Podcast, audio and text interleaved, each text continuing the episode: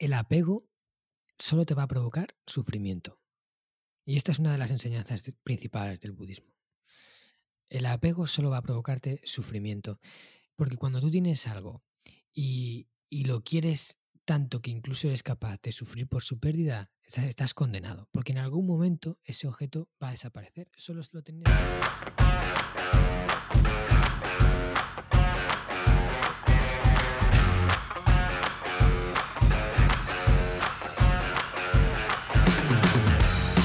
Soy Jaime Rodríguez de Santiago y esto es Kaizen, el podcast para mentes inquietas en el que te acerco a personas, a ideas y a técnicas fascinantes de las que aprender cada día.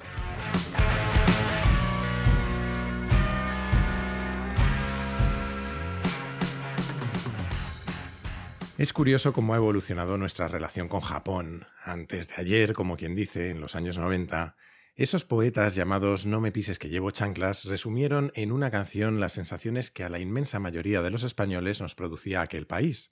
No voy a tener la osadía de cantar, pero por si te puede la nostalgia, te dejo el enlace en las notas del capítulo. Y aquí estamos ahora, 30 años más tarde, y con nuestras ciudades y los supermercados llenos de opciones para comer sushi. Todos conocemos a alguien que haya ido a Japón de viaje, si no lo hemos hecho nosotros mismos, y hemos visto hasta la saciedad reportajes, documentales y películas. Y sin embargo, seguimos sabiendo muy poco de su auténtica cultura. El caso es que hace ya bastantes meses, Marcos Cartagena, que es el invitado de Kaizen de hoy, tuvo la generosidad de enviarme su libro. Se llama El sistema Anashaki, los nueve pilares de Japón para una vida centenaria con sentido. Siempre digo que tengo cierta cautela con muchos de los libros o contenidos de desarrollo personal, así que con esa misma cautela le dije que lo leería. Y la verdad es que su libro, independientemente de si te interesa el desarrollo personal o no, está lleno de aprendizajes interesantes sobre una cultura, la japonesa, de la que, como te decía, seguimos sabiendo muy poco y que es a la vez muy diferente y muy complementaria con la nuestra. Marcos es una de esas personas que tuvieron un sueño y se empeñaron en hacerlo realidad. Creció fascinado con Japón. A los 18 años se propuso que un día se iría a vivir allí y no paró hasta conseguirlo casi 10 años después. A día de hoy Japón es básicamente su forma de vivir, porque además de seguir siendo un enamorado de su cultura, Marcos ha fundado una agencia de viajes especializada, como no, en viajes a Japón. En la entrevista de hoy hablamos un poco de todo, muchísimo sobre la cultura japonesa, claro, pero también sobre el budismo y su relación con filosofías occidentales, o de cosas mucho más peregrinas como Bola de Dragón. Yo me lo pasé muy bien grabándola, así que espero que tú también disfrutes de esta conversación con Marcos Cartagena.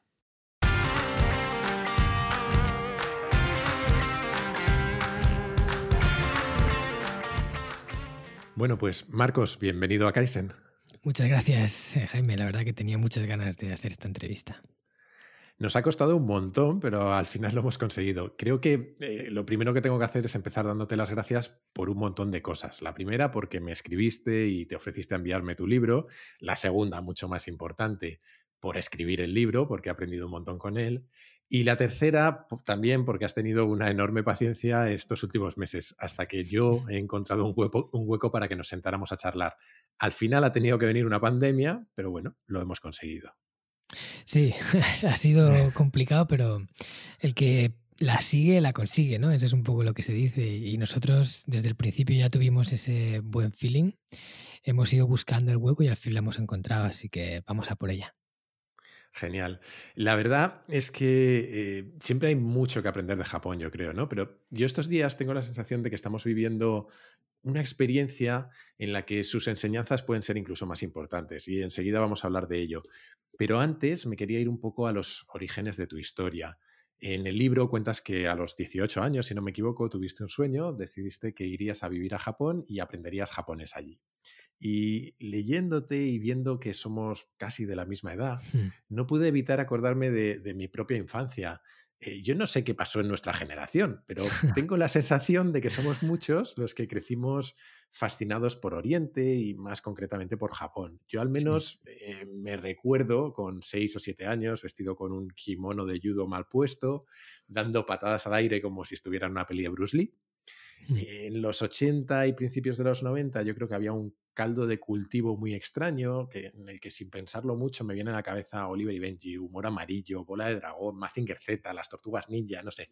Es como si España de golpe hubiese descubierto Japón o más bien una visión un poco distorsionada de Japón. Mm. ¿Cómo fue para ti? ¿Cómo llegaste a tener ese sueño?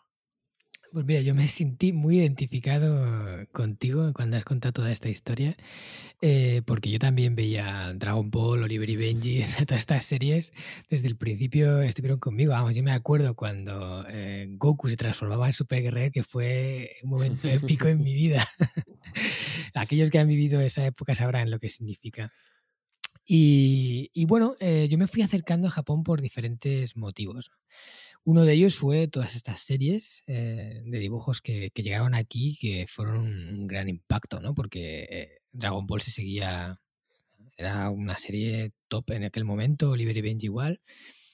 Y, luego yo también de alguna forma me sentía atraído por la cultura japonesa, me parecía una cultura así como muy enigmática, ¿no? Las historias de los samuráis, los ninjas, las geishas y todo aquello que, que envolvía a Japón que lo hacía como único, porque no había ningún país igual, era era como otro planeta, ¿sabes? Ahí metido en, este. Y, bueno, me fui acercando poco a poco a Japón y uno de, de los hitos que marcó, eh, digamos, un punto de inflexión fue cuando yo descubrí el karate. Empecé a practicar artes marciales, primero hice kickboxing, después taekwondo, o sea, fui pasando una y otra hasta que llegué al karate. Y allí descubrí ya no solo un arte marcial en la, en la que había movimientos que tú ejecutabas, sino que había algo más, era una especie de forma de vivir, lo que llaman el karate do. O sea, de hecho, eh, realmente el arte marcial no es karate, es karate do. Y el do final es un kanji, un símbolo que significa camino. Y es el eh, es vacío, te es mano, do es camino, es el camino de la mano vacía. Entonces, eso indica que, eh, que hay algo más, no es un camino que recorres en la vida como autorrealización a través del karate. Y eso en todas las disciplinas japonesas lo tienes. Por ejemplo, el kendo, el judo, el jaido. Eh, incluso, bueno, esos son artes marciales, ¿no? Como el, arte marcial del, del, sable, del judo, que es el, arte que tú hacías, ¿no? Tú lo practicabas en el que es, más a cuerpo a cuerpo cercano que para derribar al adversario, pero en el, el por ejemplo, el shado o el, el bushido. El bushido, todo lleva el do final, que es el camino, porque en todas esas disciplinas sigues ese camino para realizarte. Entonces a mí eso me deslumbró de Japón. Y, luego me di cuenta de que esa es una mentalidad que, está como instaurada en la sociedad japonesa, esa forma de, de hacer algo con el corazón hasta el final. Y ese ya fue un toque que, o sea, me llevó más cerca de Japón. Luego descubrí el japonés, me encantó. Eh, luego pensé que también eh, aprender un idioma de Asia, de un, de un, país potente a nivel económico, por ejemplo Japón, me podía ayudar porque yo estudiaba económicas y, y bueno, podría ser un elemento diferenciador. Entonces fueron sumándose factores hasta que al final dije, pues mira, me voy a ir a Japón. Yo debo confesar que creo que lo de bola de dragón no lo he recuperado, no lo he superado porque me he pasado todo el confinamiento jugando a un juego de bola de dragón que me pegan unas palizas niños de 15 años tremendos y para, para desgracia de mi novia que tiene que soportarlo, pero bueno.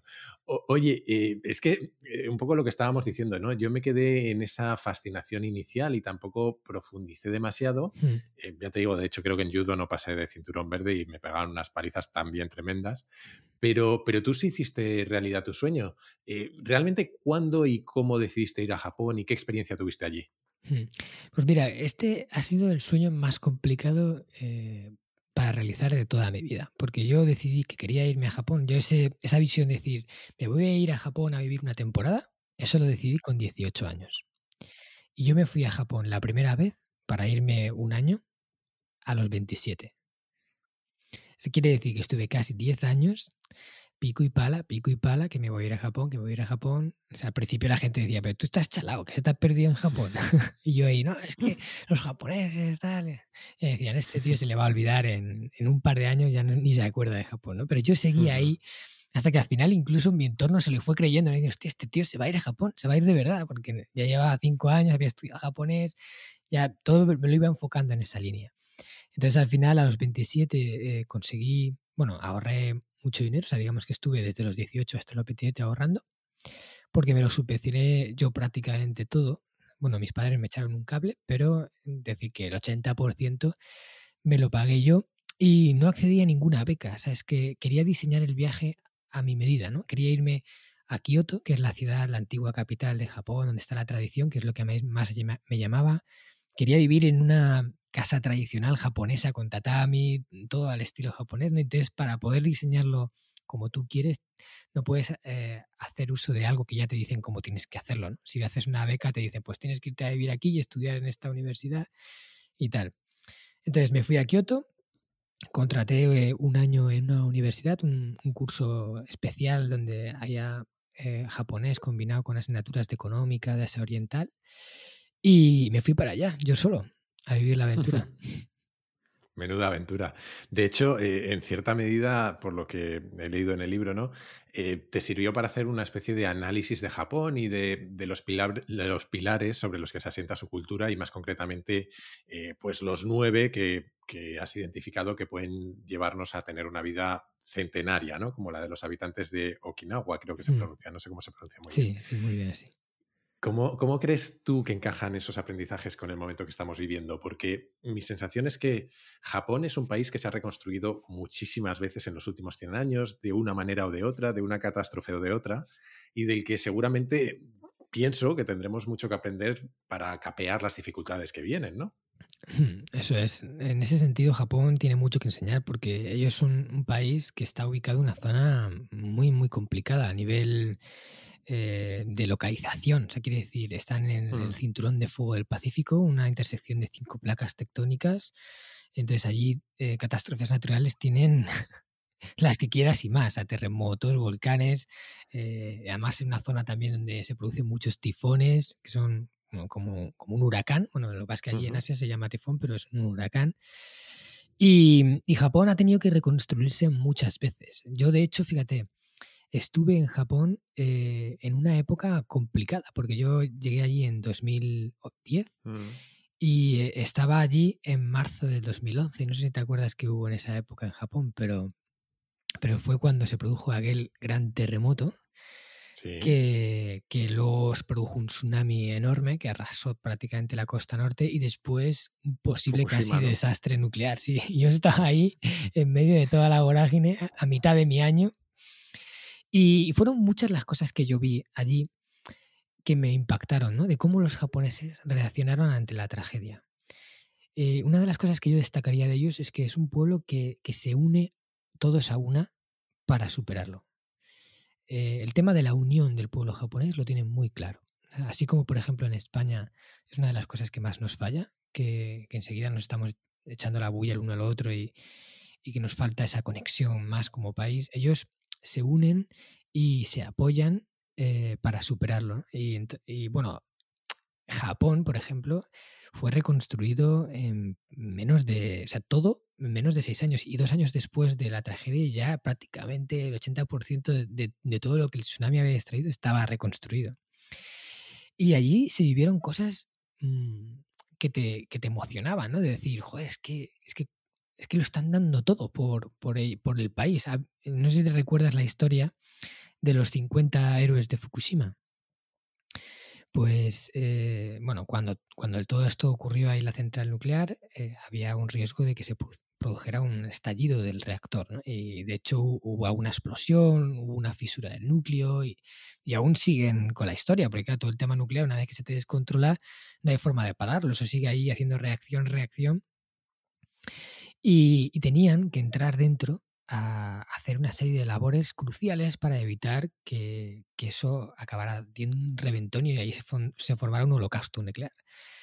Pues 50 eh, personas ya, o sea, eran gente que a lo mejor pues era más mayor, que ya había vivido su vida y tal, eh, se ofrecieron voluntarios para entrar y hacer las labores que, que requerían, sabiendo que a pesar de llevar todas las protecciones posibles que tú eh, pudieras eh, llevar, la radiación iba a traspasar los trajes y iban a morir en pocos años a raíz de un cáncer o, de cualquier enfermedad que desarrollara. Pero aún así, sabiendo que seguramente iban a morir casi a 100% en poco tiempo, hicieron eso para salvar Japón. y por eso lo llaman los 50 de Fukushima, los 50 héroes. Y como esas cosas hubieron muchas otras.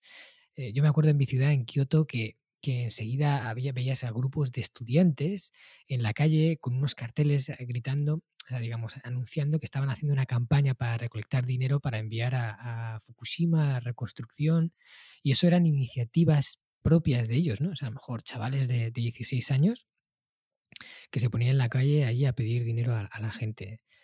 Eh, bueno, no sé, muchas cosas. Entonces, yo veo que esa unión de un pueblo para superar la dificultad es fundamental para salir adelante como, como país y como sociedad.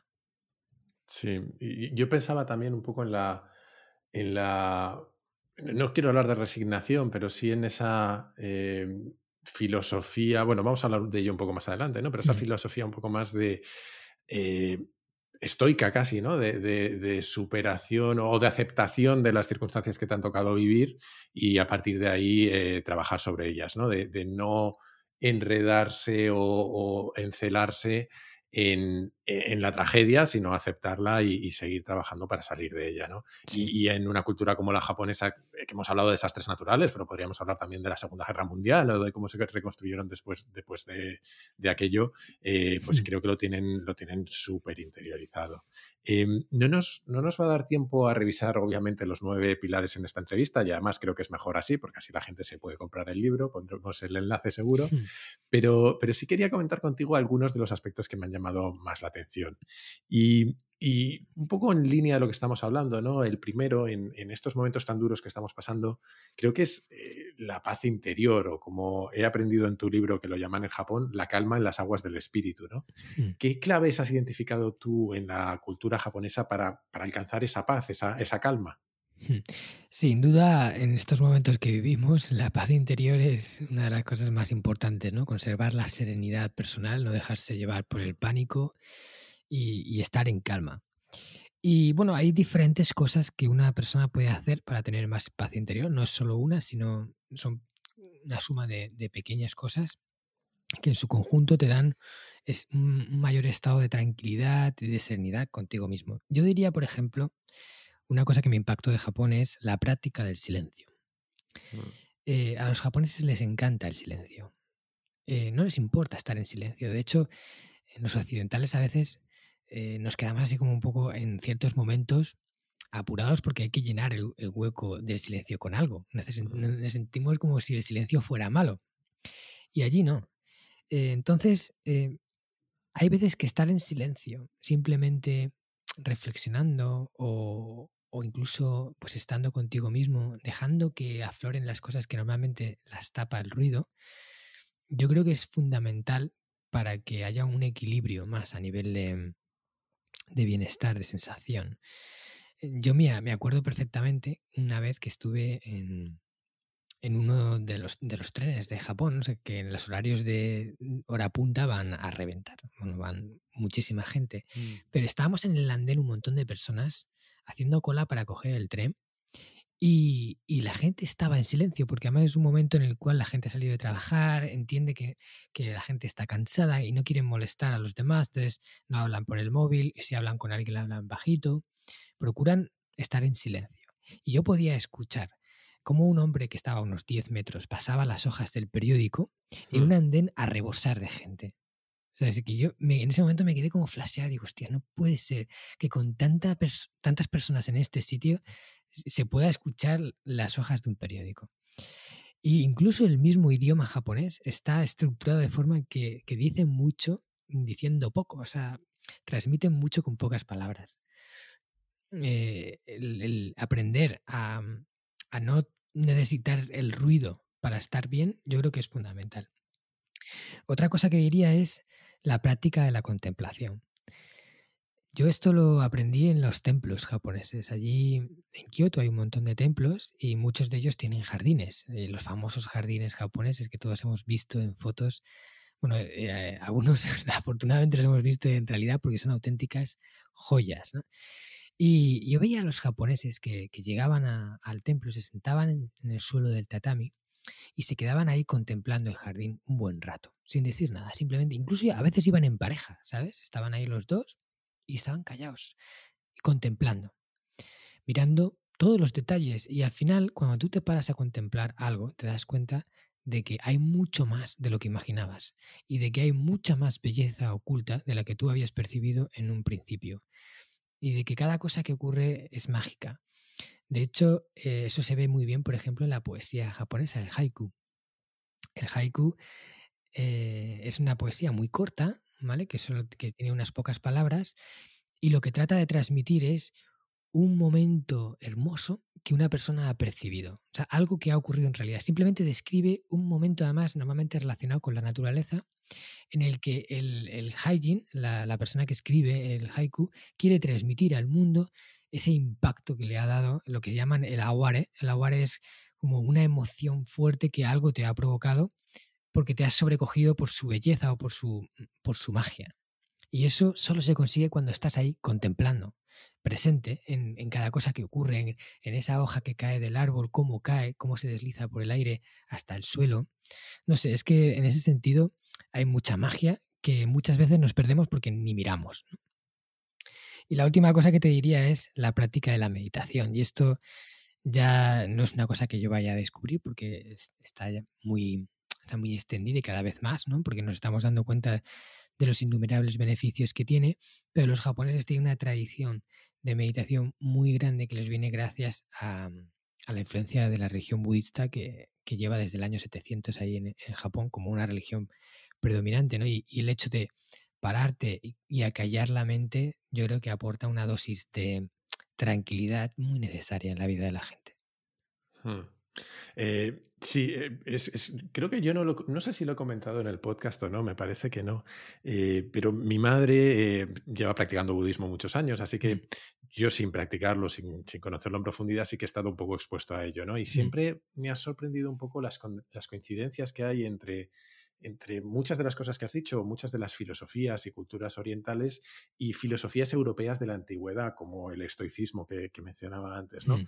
Igualmente es muy curioso porque cuando estabas hablando ahora de los haikus, me venía a, a, a la cabeza eh, cómo los, yo creo que los seres humanos de cualquier parte del, del, planeta tenemos necesidades similares, pero las expresamos de forma diferente basadas en nuestra cultura y probablemente incluso en nuestro lenguaje, ¿no? Hmm. Eh, porque lo que definías de los haikus al final, en el fondo es el impresionismo eh, pictórico de toda la vida, ¿no? Esa, esa intención de expresar la impresión que te causa un momento una imagen o un cuadro o lo que sea. Eso es.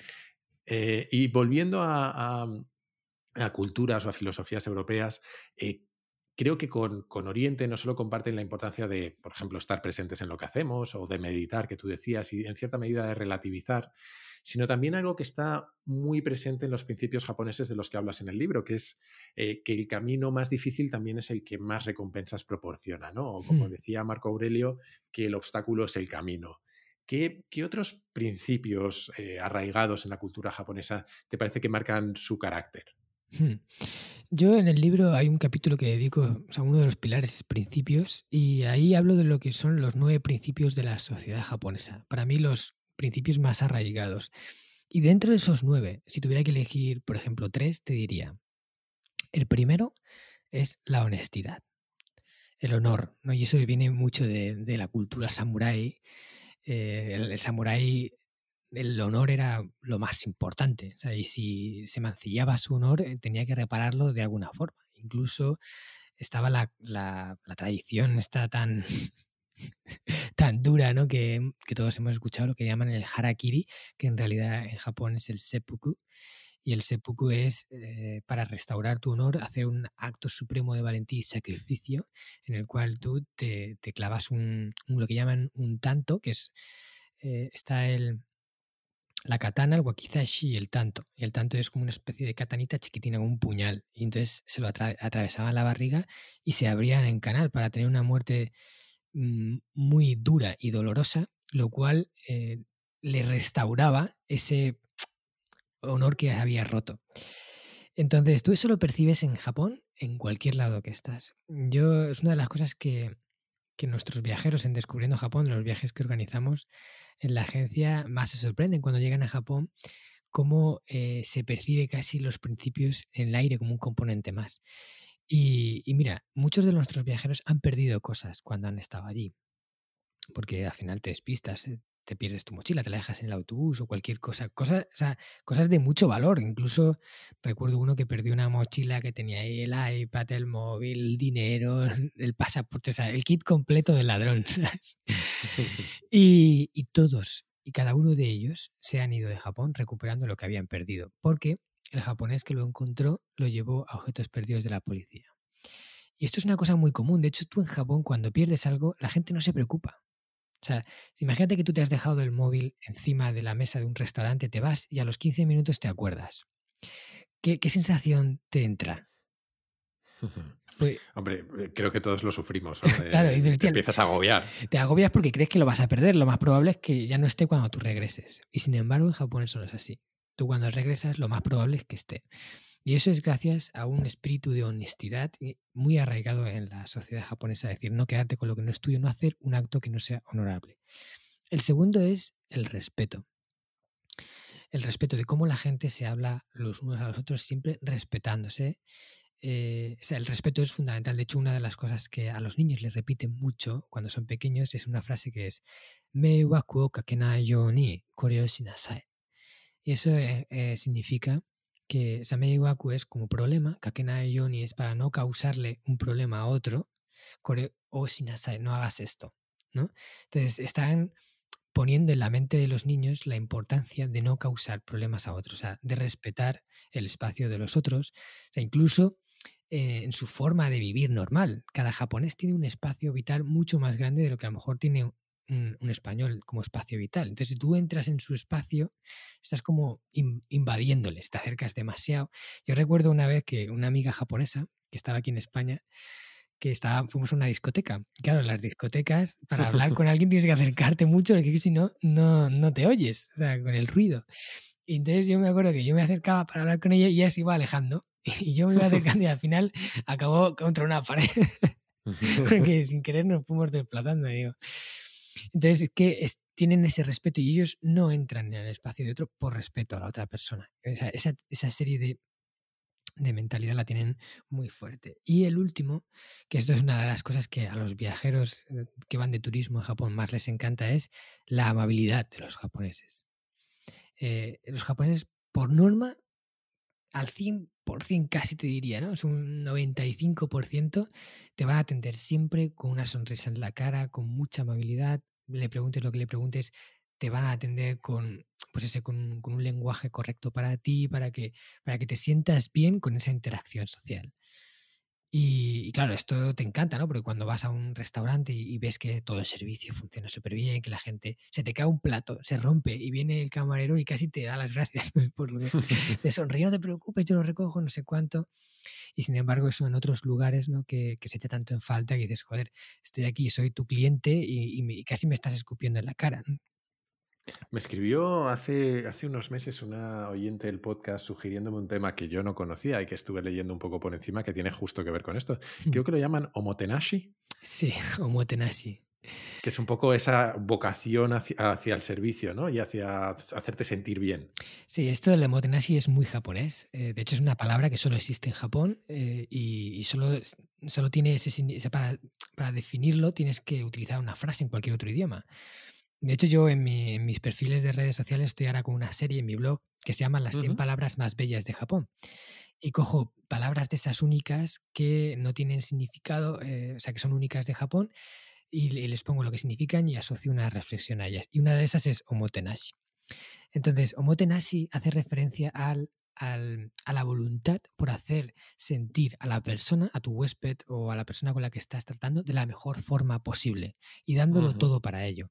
Le voy a poner un ejemplo de Omotenashi que contaba una, una, japonesa que es una youtuber muy famosa y ella estaba en un ryokan, que es un hotel tradicional japonés, que son pues eh, estos hoteles tipo de tatami, que, los, que, el personal ha vestido de kimono, eh, el puro Japón, ¿vale? Lo, encuentras en los ryokan. Y ella estaba ahí fascinada con, con, la comida que le trajeron, porque además la comida japonesa es todo muy visual, de que todo así con, con, sus piececitas, con estas cosas, todo decorado, que vamos, que da pena hasta comértelo. Y cuando ella le iba haciendo una foto a todo lo que iba saliendo le salía y hacía una foto. Entonces, cuando llegó el postre, lo, lo vio tan, tan apetitoso que no pudo resistirse y se lanzó a comerse sin hacerle una foto. Y entonces se acordó después, ay, no he hecho la foto, ¿no? Se acordó después. Entonces, eh, el, al poco, a los dos o tres minutos, aparece uno de, de los camareros, uno del, del servicio, que estaba, había estado presente y la había escuchado. Y aparece con otro postre igual que había sacado, ¿vale? Se lo trae y le dice, puedes hacer una foto a este si quieres. O sea, había estado pendiente de lo que estaba diciendo y se había dado cuenta de que ella había querido hacerle una foto al postre, pero no lo había podido hacer. Entonces ella le trajo, él le trajo un postre igual para que le pudiera hacer la foto, sin que nadie se lo pidiese. Eso es un motenashi. Mm. Sí, eh, em, la verdad es que eh, ese, bueno, está incluso un poco enraizado en cierta medida con, con toda la tradición de las geishas y de esa atención del servicio, ¿no? Mm. Eh, creo que, cambiando un poco de tema, creo que ya he contado en el podcast que, que yo tengo un profundo síndrome de Peter Pan. Eh, siempre he odiado hacerme mayor. Sí. Y, y, para alguien como yo, leer que en Okinawa eh, es uno de los puntos del planeta con mayor densidad de personas centenarias, pues es, para empezar, tentador. Mm. Eh, ¿cuál, cuál, sé que tú lo has estado investigando, ¿cuál crees tú que es eh, su secreto o uno de sus secretos para, para alcanzar esa longevidad. Hmm.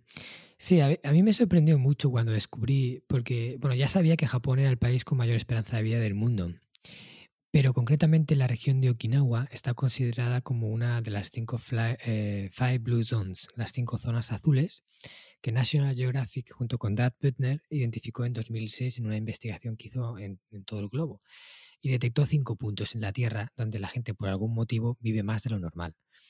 Eh, el punto más importante de los cinco estaba ahí en Okinawa, en un poblado que se llama Ogimi, que según uh -huh. dicen es el poblado con mayor concentración de centenarios por metro cuadrado del mundo. Y, y claro, yo cuando descubrí esto dije, ostras, yo tengo que aprender qué hacen, ¿no? O sea, seguramente hay algo que estas personas hacen en su vida para vivir más tiempo.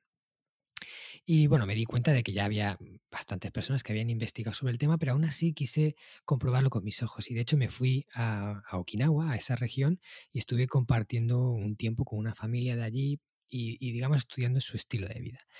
Y cuando profundizas en el tema te das cuenta de que no hay un secreto. O sea, que digas, el secreto de su longevidad es este. No, porque no hay una cosa que te lleve a vivir 100 años, solo una cosa. Hay muchas pequeñas cosas que si haces en su conjunto, cada una te va como regalando un poco más de tiempo, un poco más de tiempo. Y, en suma es lo que te lleva a vivir una vida larga y plena.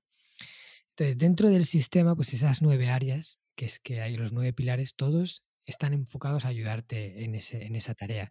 Pero si tuviera que elegir, por ejemplo, tres, que son los que yo creo que más a, los, a la gente de Okinawa les ayuda a vivir más tiempo, diría que uno de ellos, por supuesto, es el pilar salud. O sea, son los hábitos relacionados no solo con la alimentación, sino con tus hábitos de vida diarios que, que te ayudan a estar mejor, a tener un cuerpo más fuerte y robusto. La alimentación de la gente de Okinawa es clave, ¿no? Allí, por ejemplo, eh, la gente lo normal es que, que, coma todos los productos de origen ecológico porque los cultivan en su propia huerta o en las huertas de los vecinos, porque ahí hay mucha de que los vecinos se van dando, pues mira, me sobra de esto, yo te lo doy, tú pues tú me das de esto. Eh, yo me acuerdo que estuve entrevistando a un casi centenario que me dijo, yo no recuerdo haber comprado un tomate en mi vida en una tienda. y, hostias, y tenía casi 100 años, ¿no? Eh, luego, por ejemplo, la, la, cocina tradicional, que, que tú, o sea, nada de procesados, todo eh, pues de productos básicos, o sea, verdura, fruta, cereales, carne, pescado, ¿no? Y poca cosa más. No, no vas al supermercado y te compras pues todas estas chupinadas con paquetitos y letras de colores que hacen para llamar tu atención con mucho marketing, pero que son muy poco saludables. Entonces, eh, ellos comen como antes. Lo que había en la despensa de una de lo que, de lo que de, de, por ejemplo, tu abuela hace 50 años o 60 años es lo que siguen comiendo allí ahora, esa gente. Y eh, también, por ejemplo, que no comen mucho. Hay, hay un uh -huh. refrán que es el hara hachibu. Hara hachibu significa, eh, hara es estómago, eh, hachi es octava bu proporción. Significa come al 80% de tu capacidad. Eso, eso, es una cosa que también incluso se repiten de niños. es importante no quedarse lleno a tope O sea, comer, disfrutas comiendo, pero cuando te quedas en ese punto en el que ya estás bien, en el que todavía estás enérgico, ¿no? Porque ese 20% que va del 80 al 100 es el que realmente te hace daño según los japoneses. Y al final los órganos y todo lo que compone tu cuerpo son como máquinas, ¿no? Cuanto más las usas, más se desgastan. Y si tú un órgano lo usas, eh, por ejemplo, 15.000 horas a lo largo de tu vida en vez de 10.000 o 12.000, pues es muy probable que, se estropee antes. Entonces, el, tema de la salud es muy importante, aunque hay muchas otras cosas, pero bueno, diría esas tres como, como punto de clave. Luego también diría su relación con la naturaleza, ¿no? El pilar naturaleza. Yo percibí en Japón que es un pueblo mucho más conectado a la naturaleza que de lo que yo había conocido hasta ahora.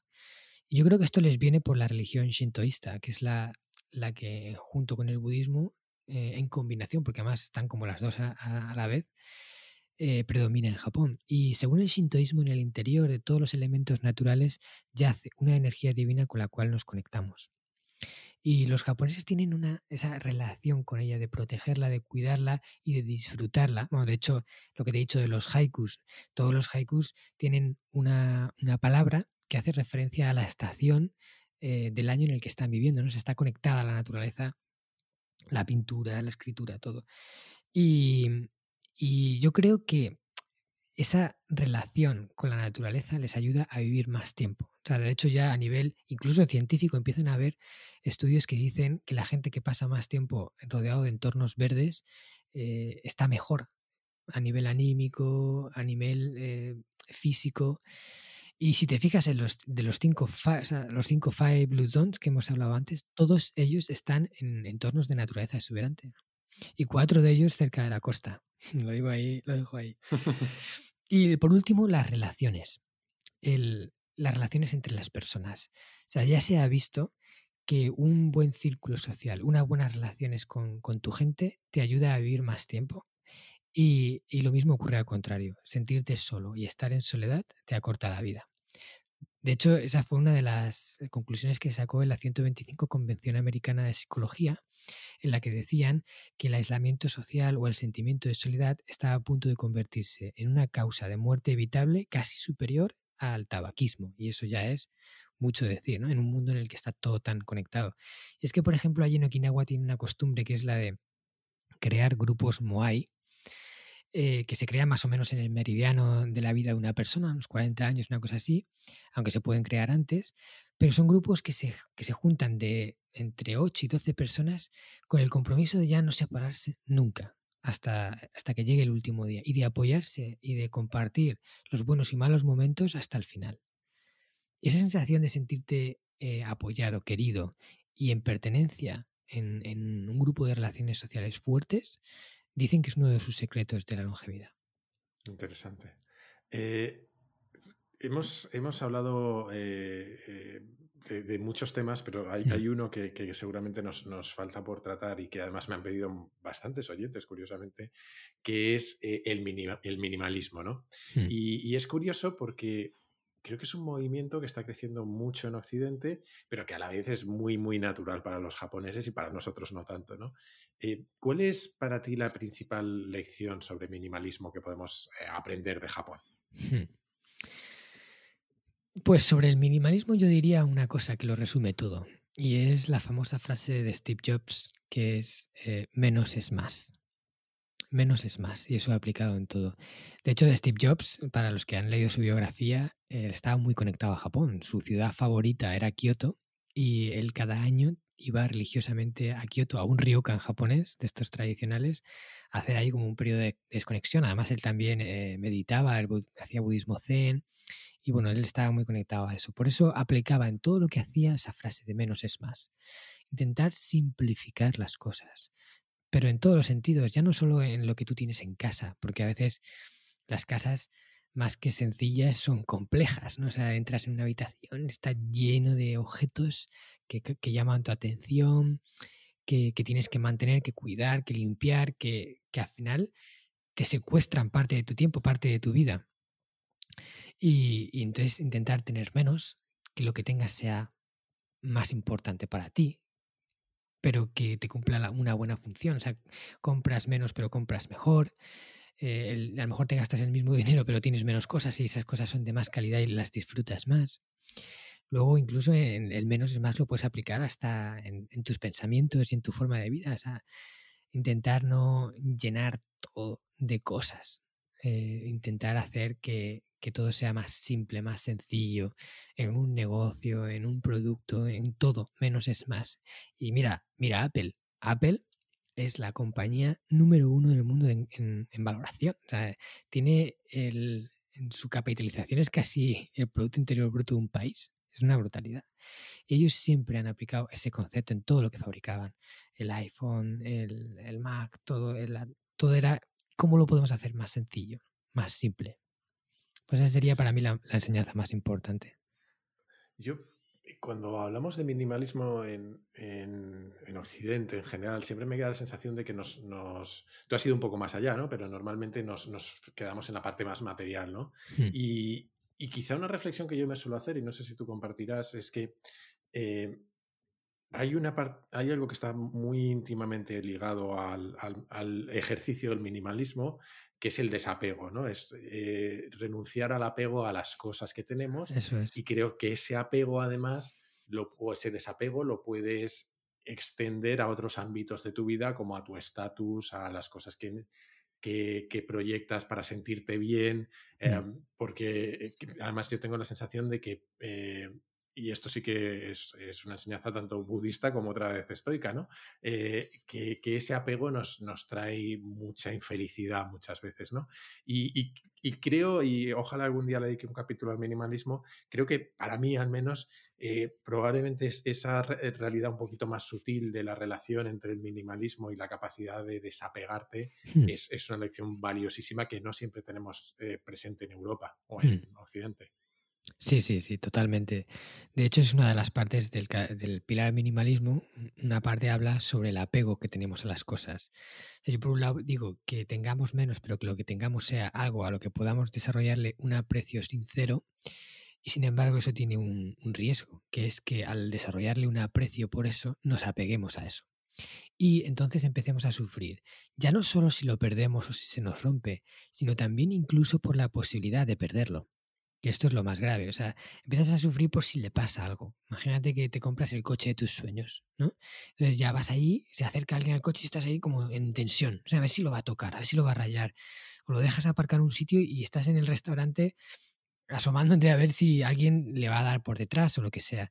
Entonces, el apego solo te va a provocar sufrimiento. Y esta es una de las enseñanzas principales del budismo el apego solo va a provocarte sufrimiento. Porque cuando tú tienes algo y, lo quieres tanto que incluso eres capaz de sufrir por su pérdida, estás condenado. Porque en algún momento ese objeto va a desaparecer. O sea, solo, solo lo tienes de alquiler. Eh, puede que te dure más o menos tiempo, pero algún día se estropeará, algún día le pasará algo, algún día incluso lo perderás, algún día te tendrás que separar de él porque a lo mejor te mudes y no te lo puedas llevar. Entonces, eh, es importante que tratemos de quitarnos eso para disfrutar de las cosas mientras las tengamos y cuando se vayan, pues seamos capaces de decirles adiós, de dejarlas ir, de dar gracias por el tiempo que hemos podido utilizarlas y, seguir nuestra vida normal. Si conseguimos eso, entonces podremos vivir en paz con el mundo de lo material, disfrutarlo y no sufrirlo. Que eso es un poco el problema que tenemos en Occidente, que, que hemos centrado demasiado nuestra satisfacción personal, incluso nuestra felicidad, en lo que podemos llegar a tener y en lo material. Y ahí es donde ha estado nuestro primer error, que es una de las cosas que, estamos aprendiendo de Oriente, que en Oriente buscan más la felicidad en el interior y no en lo que pueden tener por fuera. Pero sí que es verdad que lo material te ayuda a tener una vida más fácil, te, te, acorta, te da tiempo, porque si algo que puedes hacer en 10 minutos con este objeto que has comprado lo haces en uno, ganas 9, ¿no? Que puedes dedicar a otra cosa. Pero siempre y cuando eso no se convierta en una fuente de sufrimiento por el apego. Me recuerda eso en la primera temporada de Kaizen hace ya bastante, le dediqué un capítulo a, un efecto psicológico que lo llaman el efecto Diderot o Diderot que era un, un, filósofo francés que en un momento dado de su vida se compró una bata nueva, muy lujosa, y acabó siendo esclavo de su mm. bata porque eh, empezó a, decorar su casa para que estuviese a la altura de su nueva bata, ¿no? Eh, vamos, eh, para, no extendernos demasiado, si te parece, vamos a ir acercándonos hacia el final de, la entrevista. Hemos hablado mucho de lo que podemos aprender de Japón y se nos van a quedar millones de cosas en el tintero, pero sin, sin, caer en la complacencia, creo que es una actitud bastante zen también ser capaces de apreciar las cosas buenas que tenemos en la vida y en concreto en mm. España, eh, sobre todo ahora que lo estamos pasando tan, tan, tan mal. ¿no? Eh, ¿Se te ocurre algo que pueda aprender Japón de España? Muchas cosas. Mira, me alegro un montón de que me hagas esta pregunta una de las cosas que yo no me canso de decir y que también digo en el libro es que Japón tiene cosas muy buenas de las cuales podemos aprender, pero también tiene cosas que ellos tienen que trabajar como sociedad y que ellos tienen que aprender de otras culturas, por ejemplo la nuestra. Eh, además, para mí, la cultura española y la japonesa son dos sociedades que se complementan, porque lo bueno que tiene una es justo lo, lo que le falta a la otra y viceversa. Entonces, eh, en ese sentido, los japoneses encuentran en España, en los españoles, esas cosas que ellos les gustaría tener y no tienen, y nosotros al contrario. Entonces, te voy a decir, por ejemplo, tres cosas que, además yo creo que, los españoles tenemos muy buenas y que otras culturas pueden aprender de nosotros. Es, por ejemplo, los japoneses eh, tienen algo que les hace mucho daño y es el tatemae. El tatemae es una palabra japonesa que hace referencia a la, apariencia visual externa. Es eh, la cara que tú das a los demás para que los demás te vean como tú quieres que te vean y no como realmente eres, no lo que realmente llevas en tu interior, sino lo que políticamente es correcto que los demás vean de ti. Y ese es el tatemae. Entonces, eso lamentablemente es algo que está un poco extendido en su sociedad y les hace daño porque no pueden ser ellos mismos, no pueden ser más eh, libres. Y aunque en todos los países y en España también hay tatemae, ¿no? Pero aquí yo percibo que la gente es más como es ella. O sea, deja salir más lo que lleva adentro y no está tan preocupada por lo que otros van a pensar de, uno mismo. Y deja salir un poco ese yo interior que le permite vivir más tranquilo, es decir, no estar preocupado de lo que los demás van a pensar de mí, de que si voy a hacer esto, qué, qué reputación me voy a ganar, ¿no? Entonces, en eso, la libertad de ser uno mismo, creo que en España lo tenemos mejor. Luego diría también, por ejemplo, eh, la igualdad de las personas en cuanto a estatus social. O sea, siempre hay estatus, ¿vale? Hay gente con más dinero, con menos, hay gente con mejor trabajo y con peor, pero en España yo percibo que la gente está como más igual. Tú puedes tener un grupo de amigos y que tener un amigo que es eh, una eminencia médica en la medicina y otro que trabaja de camionero. Y los dos se van a hablar igual, de tú a tú, ¿sabes? Sin uno verse por encima del otro y sin uno pensar que es menos que el otro, no por tener un trabajo menor. Y, eso en Japón no es que pase siempre, pero sí que es verdad que ahí se clasifica un poco a las personas en función de lo que han logrado hacer en la vida y, eso les divide como en clases, ¿no? O sea, no es lo mismo un, camionero que un médico, que, que, es un sensei, que ellos llaman. Y, yo incluso, por ejemplo, los, los, amigos que yo tenía aquí en Japón, eh, en Japón es muy importante las edades también. O sea, el que es mayor, eh, es, el, pequeño respeta al mayor, ¿no? E incluso le habla con una forma más respetuosa de cómo el mayor habla al pequeño que le habla como más coloquial. Y yo tenía amigos que, que entre ellos, en un grupo de a lo mejor 10 amigos, había uno que tenía 23 años y otro tenía 20. Pues el de 20 le hablaba con más respeto al de 23 que el de 23 al de 20, ¿no? Porque por respetar esas jerarquías. Yo creo que eso en España no lo tenemos tanto. ¿no? Aquí somos más nosotros, eh, sin importar lo que has logrado, tú eres tú, yo soy yo y, eh, tenemos esa relación más de iguales. Y por último, la libertad de poder elegir tu camino.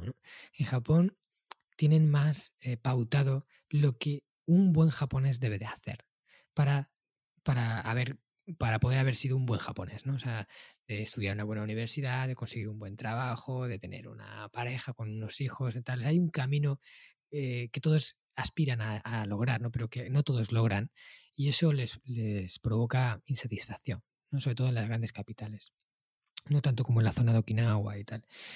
Y yo creo que aquí eh, somos más libres de elegir nuestro camino y de ir un poco a contracorriente, y decir, bueno, mira, voy a hacer esto, que, que no, en principio no es nada reconocido, no es nada, pero es lo que a mí me apetece hacer, es lo que yo quiero hacer por dentro, ¿no? En esencia. Y, y no hay tanta presión social por que sigas el camino estipulado y, te, y tienes más libertad mm. para elegir lo que quieres.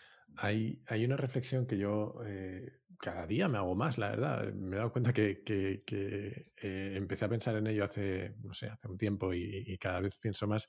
Y es que nuestras mayores fortalezas suelen ser a la vez nuestras mayores debilidades, porque en el fondo lo que acabas de contar eh, no deja de ser en cierta medida la cara oscura de, ese principio de honor, ¿no? El honor tiene un, papel tan predominante y tan fundamental que acaba permeando a hmm. cosas como eh, la, cómo tratas a otras personas, el camino que debes seguir, etcétera, ¿no? Es, es, es, muy curioso.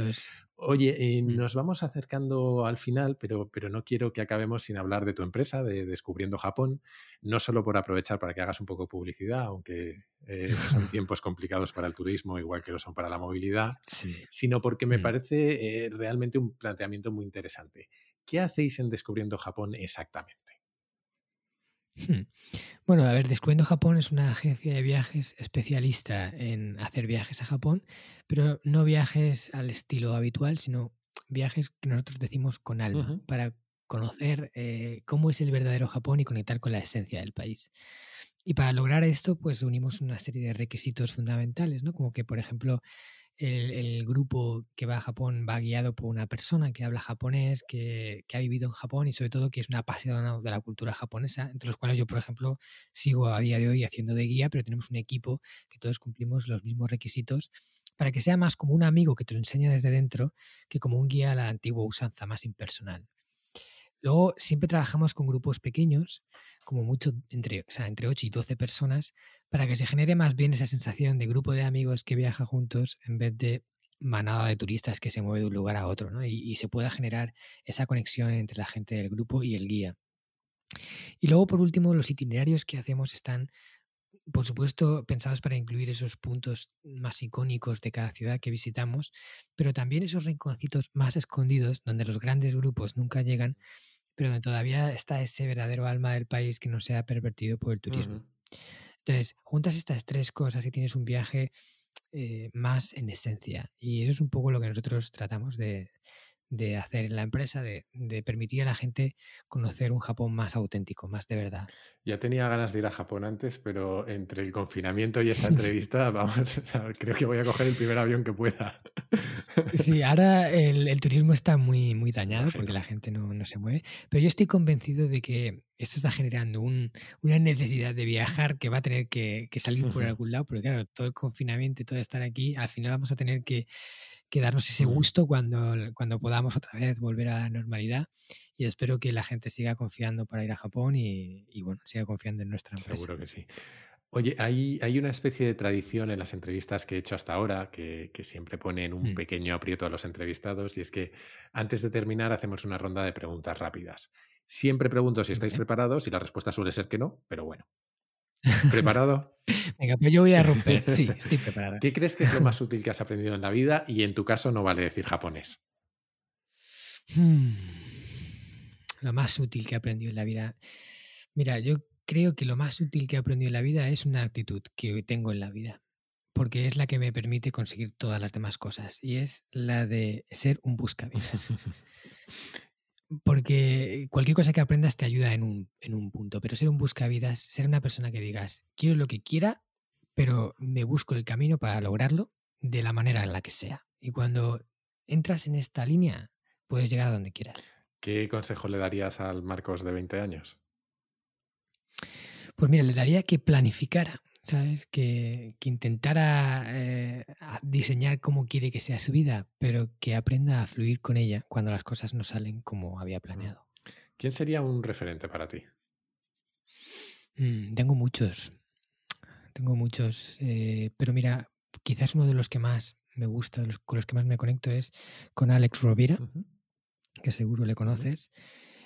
Y, creo que es una persona muy sensata, con mucha sabiduría y bueno, solo de escucharle ya te quedas como, joder, qué sentido tiene todo. ¿Cuál es tu, lugar preferido para pensar? Pues mi lugar preferido es un sitio en el que no puedo ir siempre que quiera porque está en Japón. Pero hay un templo en, en Kioto que descubrí relativamente tarde.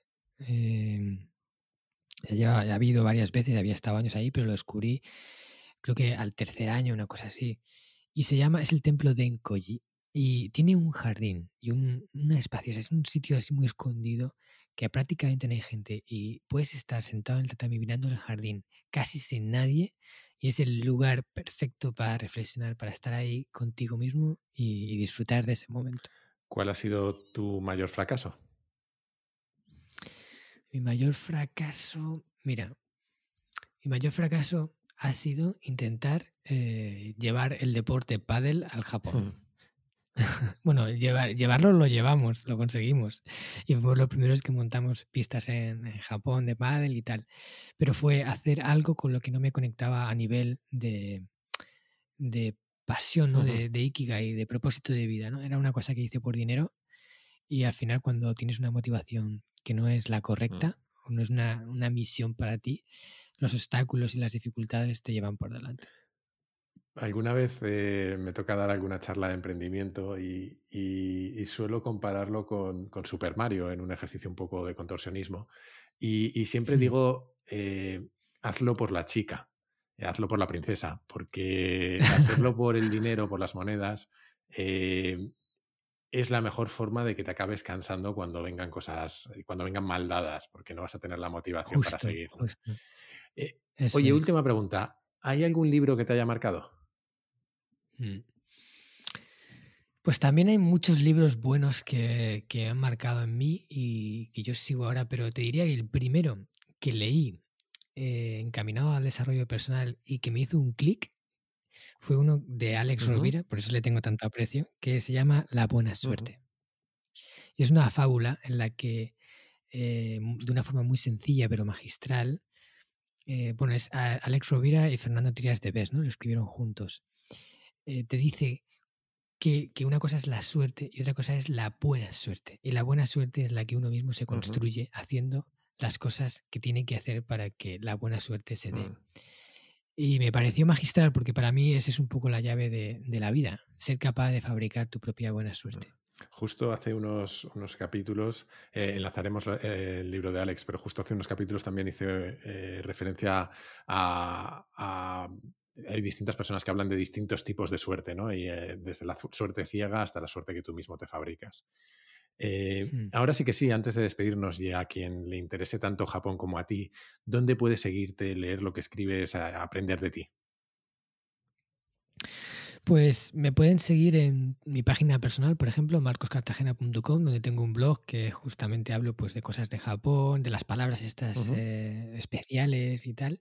También pueden con- encontrarme en las redes principales que manejo como Instagram o Facebook por Marcos Cartagena. Y también pueden encontrarme, eh, por ejemplo, soy un colaborador de otro podcast que es también muy bueno, que se llama Mentor 360, y suelo hacer allí intervenciones. Así que en cualquiera de estos espacios pueden saber un poco más de mí. Estupendo, te seguiremos seguro.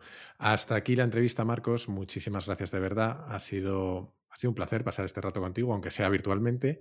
Eh, cuídate mucho y ojalá que pronto podamos ir a Japón. Ojalá, ojalá pueda llevarte, porque de verdad eh, yo también te quiero dar las gracias por haber aceptado esta entrevista. Soy un gran oyente de tu podcast, me encanta cómo lo haces, me encantan los temas que ta- tratas y sobre todo me encanta la sensatez con la que hablas, ¿no? Esa, ese sentido común que dices, "Joder, es que esto, esto es así, no puede ser de otra forma porque tiene sentido común, ¿no? Así que muchísimas gracias por haber estado aquí en Kaizen, que además Kaizen... Claro, no, hemos hablado de Kaizen. de pilares. claro, tiene un nombre de uno de los pilares. eh, fue uno de los primeros podcasts en los que quise participar y, y estar aquí para mí ha sido muy bonito.